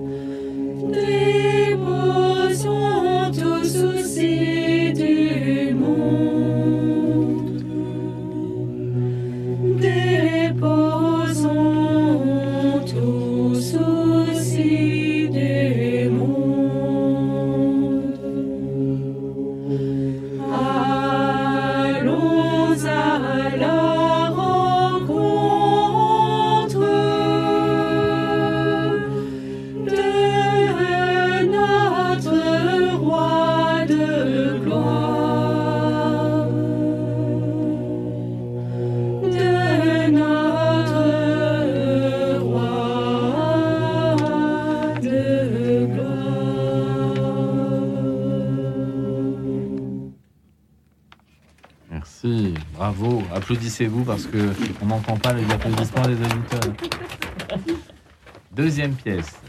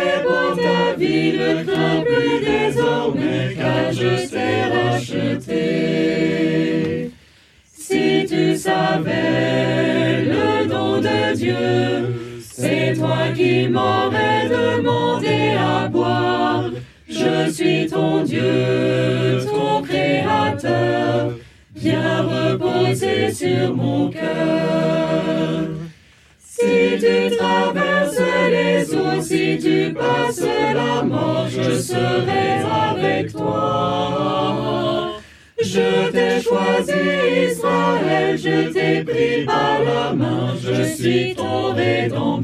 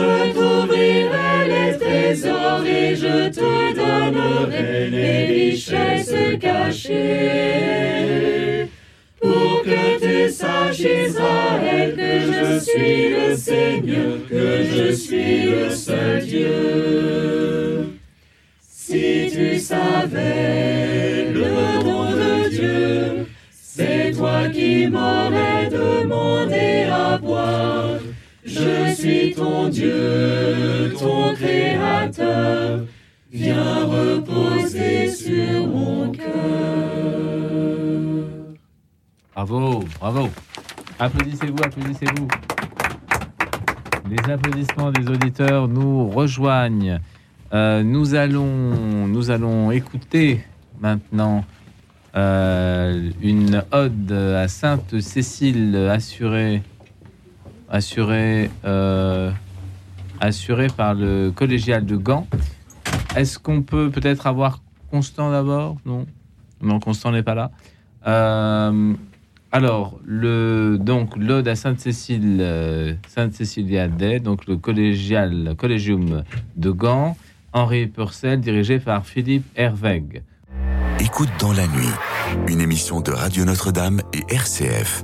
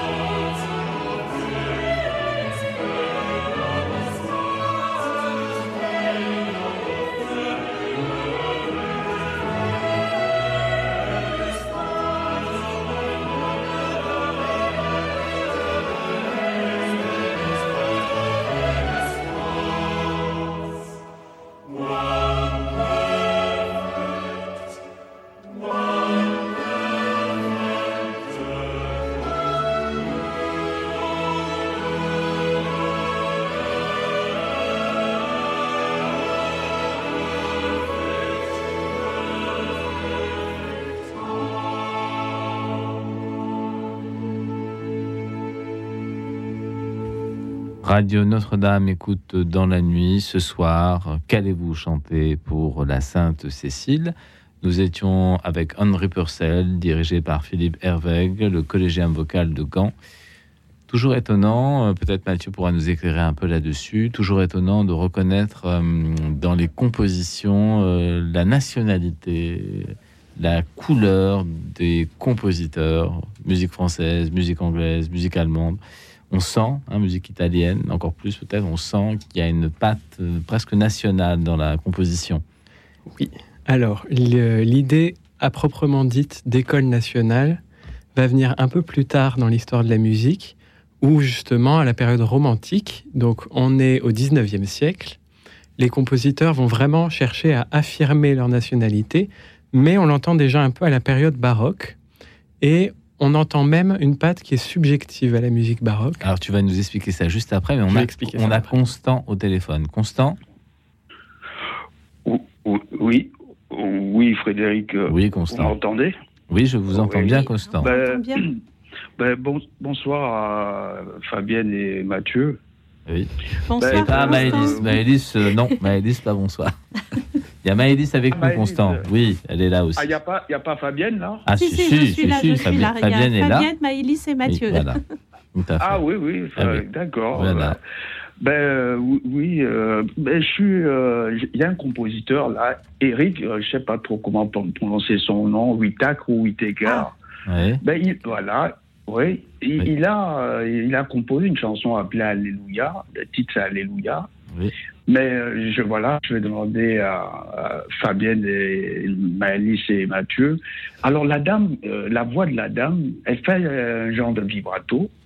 Oui. Alors, mais, mais alors c'est d'une séduction, mais ah j'aimerais savoir c'est quoi, euh, c'est quoi comme voix. Ah. Euh, ah. Voilà. C'est ah bah, difficile de répondre si on n'a pas entendu Constant. Oui, oui, oui, c'est un petit peu. Est-ce que c'est plutôt une voix aiguë ou plutôt une voix grave? Euh, euh oh, Aiguë, hein, à peu près. alors là, ben, je, je, pensais, je pensais que ben, euh, Christian, euh, peut-être euh, ferait écouter ça à Frédéric. Alors c'est difficile de, non mais c'est difficile, c'est difficile d'intercaler des chants qu'on n'a pas prévus à l'avance. Par contre, par contre, Constant, il est vrai qu'il y a des styles de voix. On, en a parlé tout à l'heure. Il y a des tessitures, mais il y a aussi certainement des, des, styles qu'on peut reconnaître. Alors c'est valable euh, par exemple, chez des chanteurs euh, de jazz, où on reconnaît la voix de la chanteur, du chanteur, je veux dire, ou de la chanteuse assez facilement, parce qu'il y a un grain particulier. Euh, par contre, en musique classique, je ne sais pas, mais je crois que oui, qu'on reconnaît également les voix. Par exemple, si on entend la calasse, on se dit, bon, c'est évident que, que ah, ouais, ouais. c'est un peu dans ce style-là. Oui, c'est un peu dans ce style-là. Elle, elle part avec un, un vibrato Alléluia. très joli, très joli, Constant. C'est la Sainte Cécile, il faut, il faut chanter, il faut oser. Hein. Et effectivement, il y a, il y a ben, des timbres de voix, vous disiez, Frédéric. Bon, la, la, calasse, par exemple, ben c'est voilà, on vous met quelques, quelques extraits de, de Norma, ben voilà, vous, vous reconnaissez tout de suite que, que c'est la Calas, par exemple. Donc il y a des grands ténors aussi italiens, on, reconnaît très très bien grâce au timbre, hein, qui, qui est effectivement notre ADN. Hein. Chacun a son timbre de voix, euh, tous ici on a un timbre de voix différent, à la fois parler et chanter. Donc euh, voilà, c'est la patte sonore, euh, c'est le grain de voix qu'on reconnaît, et on peut être plus ou moins sensible. Par exemple, moi j'ai des amis qui pleurent quand ils écoutent Calas. D'ailleurs, c'est l'anniversaire là. Mais vraiment, euh, ils, pleurent et il y en a d'autres qui seront touchés par des voix plus, plus baroques. Euh, euh, les, grands ténors aussi. Il y a des voix très techniques qui peut-être nous émeuvent un peu moins parfois. Oui, des gens qui chantent merveilleusement bien, mais en ce moment, vous avez Jonas Kaufmann, le, grand ténor, euh, voilà. Mais alors Jonas Kaufmann, c'est voilà, c'est il a des, des, stars, des admirateurs, euh, voilà. Et c'est vrai qu'il chante extrêmement bien. C'est oui, oui, c'est en général. Alors Constant, est-ce que vous avez une question à poser, ou à Mathieu, ou à Maëlys, ou, ou à Fabienne? eh ben, ben c'était un peu la question que je voulais, je voulais savoir. Euh, j'ai toujours recherché, c'est quoi le vibrato qu'elle fait là ah. Ah. On peut dire peut-être, euh, Constant, on peut dire ben, peut-être euh, qu'est-ce qu'un. Oui. Je donne euh, le titre ben, à Fabienne et Maëlys et, et Mathieu. Mathieu. Peut-être qu'ils iront écouter à la maison et peut-être faire par, te dire à toi, Frédéric, qu'est-ce que c'est? Comme voix. D'accord. C'est super beau. Ça, ça s'appelle le compositeur, c'est Eric Whittaker, oui, je ça, crois. Nous le connaissons, mais voilà. Alléluia. Voilà. Alléluia, Eric Whittaker. Voilà, c'est ça. Bon, bah, je vais faire une recherche. comme ça, euh, Frédéric, vite fait comme ça, je, parle, je, ne parlais pas d'un argent unique hier. Je parlais de l'argent juste dans une radio chrétienne ou euh, de tous les possibles. Ah oui, alors Constant, on ne va pas refaire l'émission d'hier parce qu'on n'a pas le temps. On n'a pas le temps. C'était juste pour dire ça. Oui, oui. Juste pour dire ça. Voilà, d'accord. On, on, interprète pas mal ce que je dis. Non, je ne pense pas qu'on est mal interprété. Bon, voilà. Merci, Constant. Eric, oui. Eric Welleger. Ça, ça nous, nous, connaissons le, merci, le, compositeur. Merci Constant, merci de ton appel. Merci. Et, merci beaucoup. Mmh. Ça va nous permettre merci. de rebondir sur le fait que effectivement les voix sont des empreintes euh, individuelles, des empreintes vocales. Est-ce qu'on peut perdre sa voix? Ah. ah, ah, ah oui, on peut, on peut perdre sa voix, ça c'est sûr. Déjà, ben, voilà, si on a un petit accident au niveau vocal ou sur les cordes, Hein, y a, y a des quand, quand, les cordes vocales euh, ne fonctionnent plus très très bien, effectivement, on a, on a des problèmes vocaux, ou simplement quand on est malade, hein, quand oui, on a un sûr. rhume. Alors, Oui. voyez, ça c'est la crainte des chefs. Quand par exemple, euh, il y a des choristes qui nous disent ah ben je peux pas venir ce soir, je suis malade, ou alors j'ai pas de voix, et alors qu'ils est-ce sont... que c'est pas l'angoisse des chanteurs d'opéra? Parce que Ah quand si, on est en chœur, ça va, mais quand Ah on bah. est seul sur Ah bah scène et qu'on si, va si. chanter, qu'on est très enrhumé, alors comment fait-on? Si, si, voilà. Qu'est-ce qu'on fait Bon, quand ben, on est enrhumé? en, opéra, vous avez des doublures, hein vous avez des personnes qui vous remplacent. Ah, c'est Mais cool. voilà, dans un chœur, effectivement, quand euh, le chef de chœur, euh, on lui annonce que le soliste, euh, que le soliste est malade ou que euh, voilà le, celui qui devait chanter telle partie solo n'est pas là. euh, voilà, ça c'est pas évident, mais bon, donc la voix, ça, ça, ça- ça s'entretient déjà. Il faut prendre des cours de chant, hein, ça se- c'est comme un muscle qui se travaille et ça porte des- du fruit assez rapidement. hein. Si on est bien régulier dans les cours de chant, si on a un bon professeur aussi, Ah. euh, ça c'est important. Mais il faut une bonne hygiène de vie pour la voix. Il faut faire très attention à ne pas attraper froid. Alors pour la voix, est-ce qu'il faut euh, éviter de fumer? Est-ce que c'est prohibé? Est-ce qu'il faut éviter de boire? Est-ce que c'est prohibé? Est-ce que Eh ben, je ne sais pas. Je pose la question. C'est que- sûr qu'il vaut mieux éviter, mais vous avez, vous aviez des grands chanteurs d'opéra aussi qui, qui fumaient beaucoup. euh, Ah bon? Mais c'est sûr qu'il vaut mieux, il vaut mieux éviter tout ce qui peut gêner en fait à la fois euh, le- la respiration, euh, le souffle, et puis les voilà, il faut entretenir ses, ses cordes vocales. Et les chanteurs d'opéra qui se refusent à parler toute la journée pour Ah ben, garder oui, leur oui, Est-ce que ça aussi. existe? Ah oui, oui, tout à fait. Tout à fait, ça, ça existe, hein, qui voilà, qui, Qui gardent leur voix, ou qui, par exemple, lors d'une lors d'une répétition, on appelle ça il marque, c'est-à-dire qu'ils ne donnent pas la pleine voix. Ils donnent suffisamment de voix pour euh, que la mise en scène se mette en place, pour que voilà, on avance euh, dans la musique, mais la pleine voix, on la donnera euh, Plutôt à la fin. voilà, au- Ouais. à la première ou aux représentations. Alors Oui. c'est vrai que dans l'opéra, il y a une dimension de mise en scène qu'on a un peu moins dans les chœurs. hein. Mhm. C'est pas tout à fait le, le même objectif. Mais euh, dans le chant choral, on peut chanter des pièces classiques, mais on peut aussi aller vers le gospel, Bien vers le jazz. Alors, est-ce que c'est facile pour un chœur de passer d'un registre musical à un autre? Est-ce que ça se fait? Est-ce que c'est facile? Est-ce que qui veut c'est- répondre? C'est des, types de travail, des qui sont différents.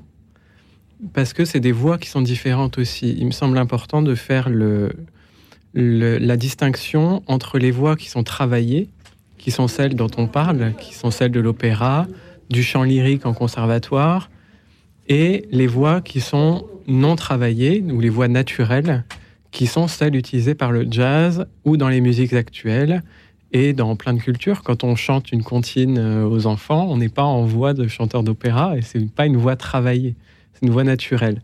C'est en partie pour ça que les chanteurs de jazz et de musique actuelle utilisent des micros Oui. pour amplifier la voix parce qu'ils donnent pas assez.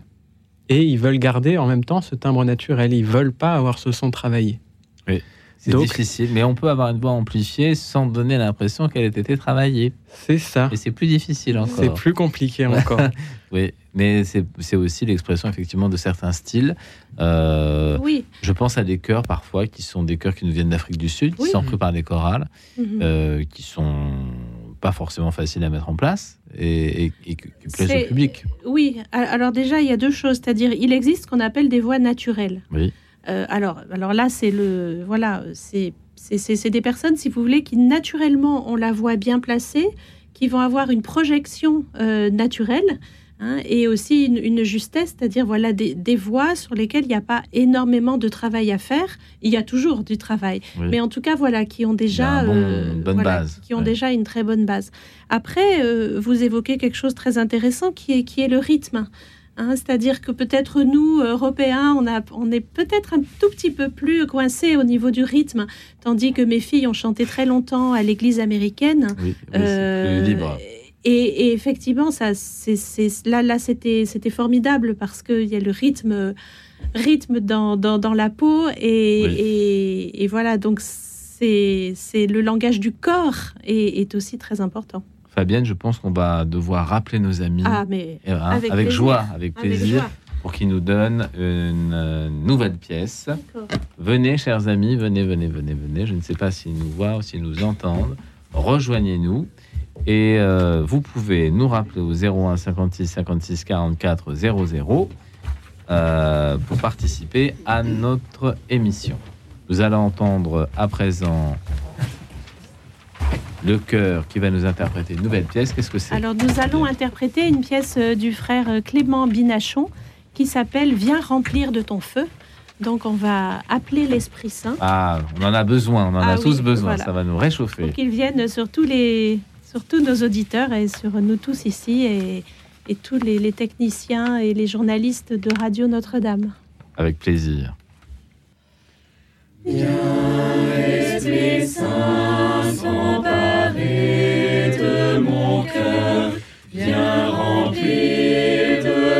de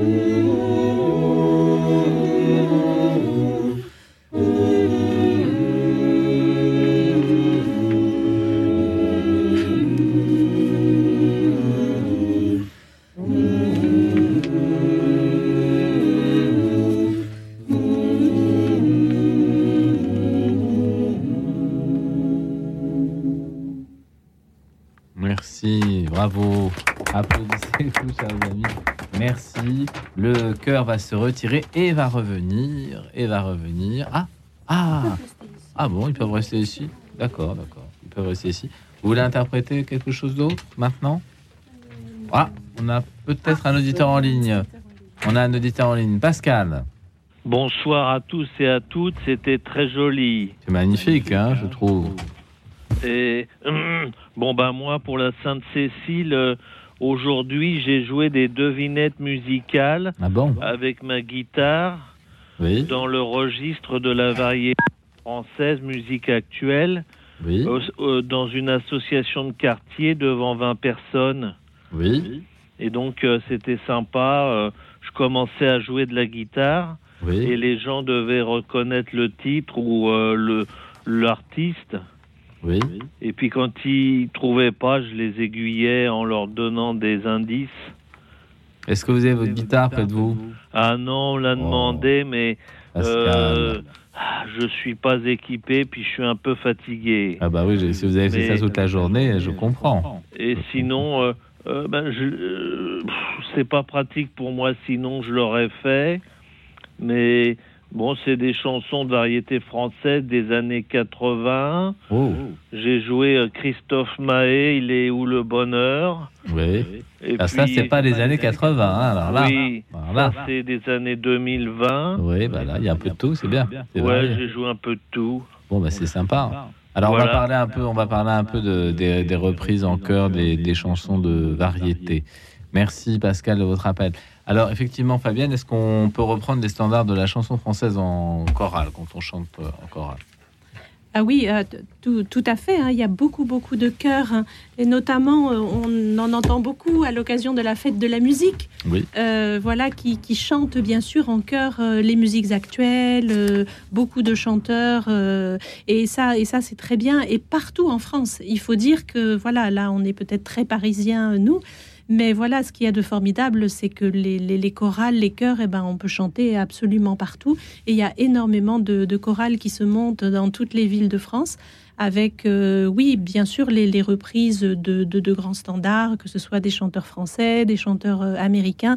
Il y a de très bons arrangements qui sont faits aussi. Hein, c'est tout un art. On hein, parlera des, arrangements. L'arrangement, c'est aussi, euh, c'est aussi tout un art. Donc finalement, il n'y a pas de, il a pas de, de, de, musique plus, plus, plus savante que, que l'autre. Si, enfin, il y a le grand répertoire, bien sûr. Mais je crois que voilà, le, fait de chanter ensemble, c'est important, c'est des moments très forts. Et puis surtout, on peut évoluer, on peut passer d'un répertoire à un autre. Euh, on, peut commencer par chanter, ben voilà. Euh, euh, du, gospel ou de la chanson française, et puis ensuite euh, ben, découvrir un chant. c'est donner du plaisir aux gens. Oui, hein, à trois, à quatre voix, passer à un autre répertoire. Euh. Alors, on...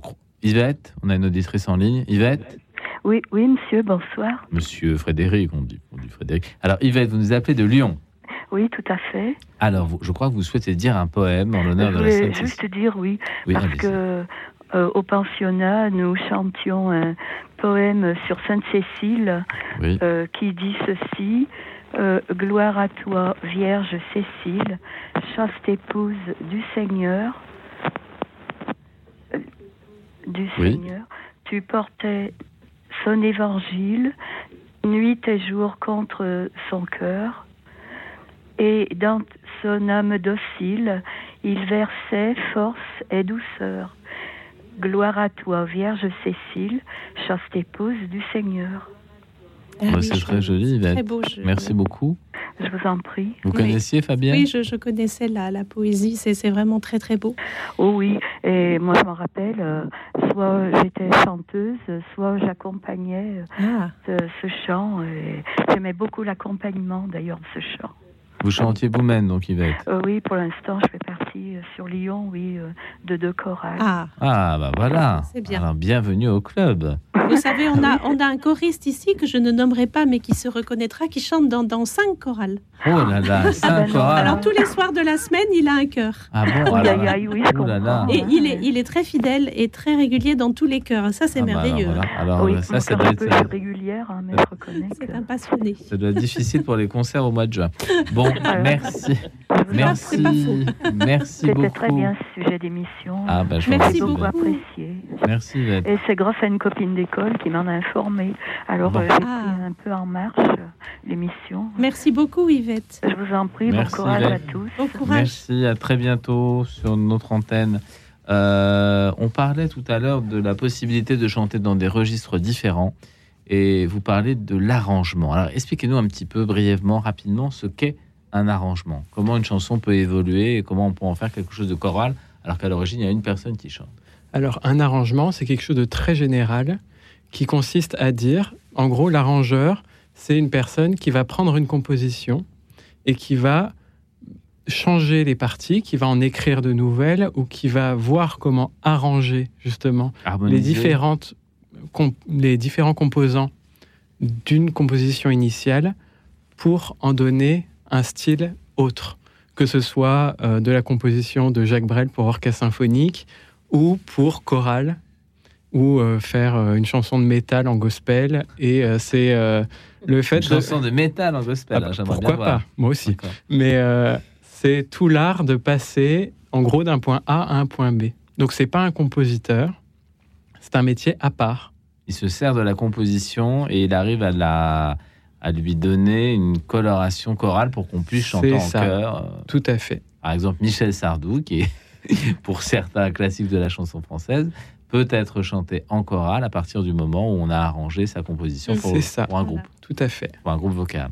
Donc c'est un vrai métier alors arrangeur. Et c'est autant de l'augmentation, donc partir par exemple d'une partie piano-voix vers un orchestre ou une chorale, que de faire ce qu'on appelle une réduction, donc c'est l'inverse, de partir d'une œuvre d'orchestre pour revenir à une œuvre petite pour piano et voix, par exemple. D'accord. Ok. Bon, alors je pense que ça vous donnera le, goût d'aller chanter, de rejoindre une chorale après avoir écouté cette émission. Dernière plage musicale, cantate pour Sainte-Cécile, chœur Polyphonia, euh, composé par euh, Jacques Berthier. Jacques Berthier qui était compositeur organiste et que vous connaissez parce qu'il a composé notamment de nombreux chants pour la communauté de Thésée en Bourgogne. Alors nous entendons cette cantate pour Sainte-Cécile. Écoute dans la nuit, une émission de Radio Notre-Dame et RCF.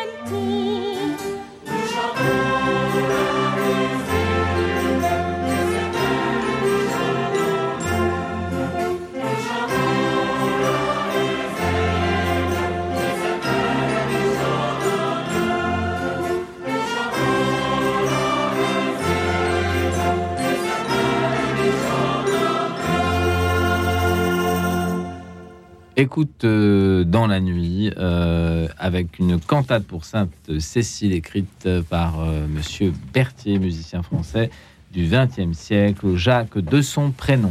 Alors le chœur nous a rejoint et va nous interpréter une petite pièce. Alors, Alors une pièce aussi. J'espère que tout le monde va, que tout le monde devrait chanter avec nous. Je n'ai d'autres désirs. C'est un texte inspiré de Sainte Thérèse de Lisieux avec une musique de la communauté du chemin neuf et on va faire entendre euh, ce qu'on appelle le voix égale. C'est-à-dire que d'abord, ce sont les voix d'hommes qui vont commencer, donc à deux voix, ensuite les voix de femmes, et puis on va alterner pour bien faire entendre les différents timbres. Hein. Ténor et basse d'un côté, et ensuite vous aurez soprano, alto. Nous vous écoutons. Je rappelle que vous êtes sur Radio Notre-Dame.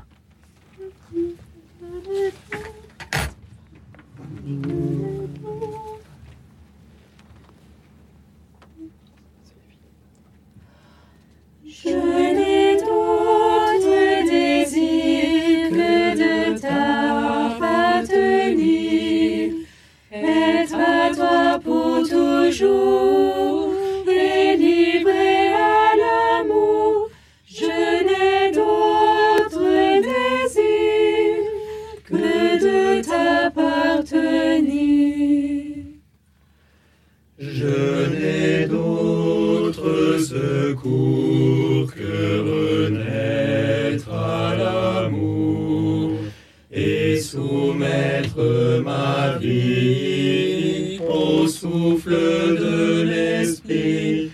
Je n'ai d'autre secours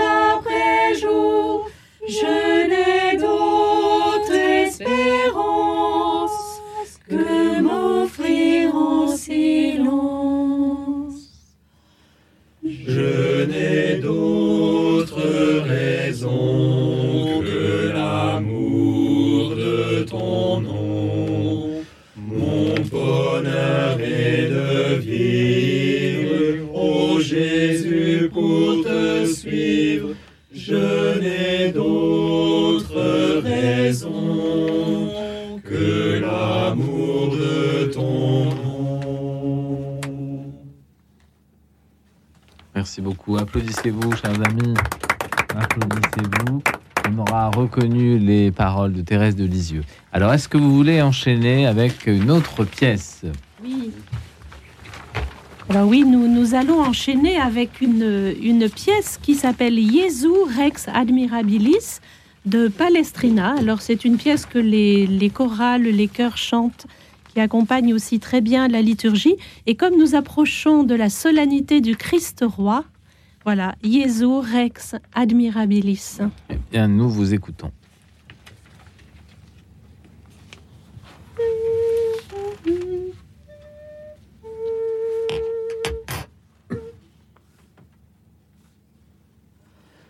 Yay!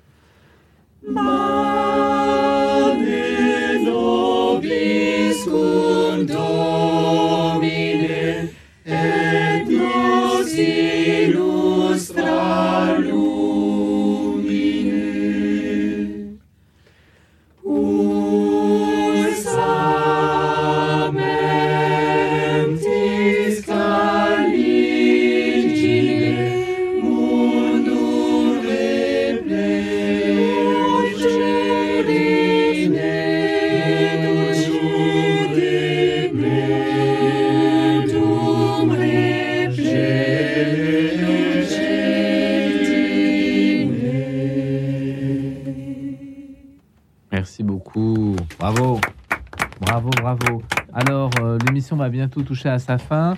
Est-ce que, Fabienne, vous avez quelques petites annonces à nous faire? Je crois que oui.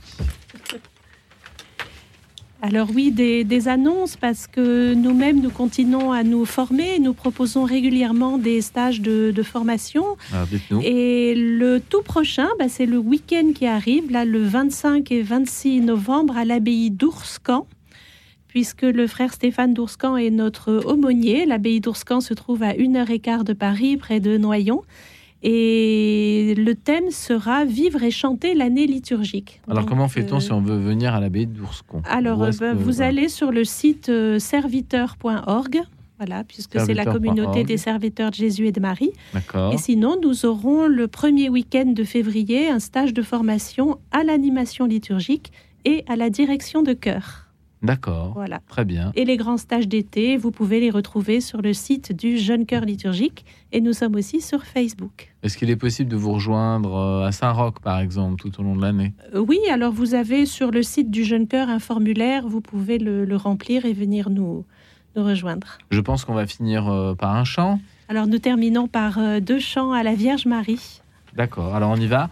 Remerciements à Denis Thomas qui a contribué à l'émission, Alexis Duménil qui l'a réalisé avec brio, et puis à nos chers bénévoles, euh, Christian et François. Nous nous quittons en musique. Nous sommes en direct sur Radio Notre-Dame.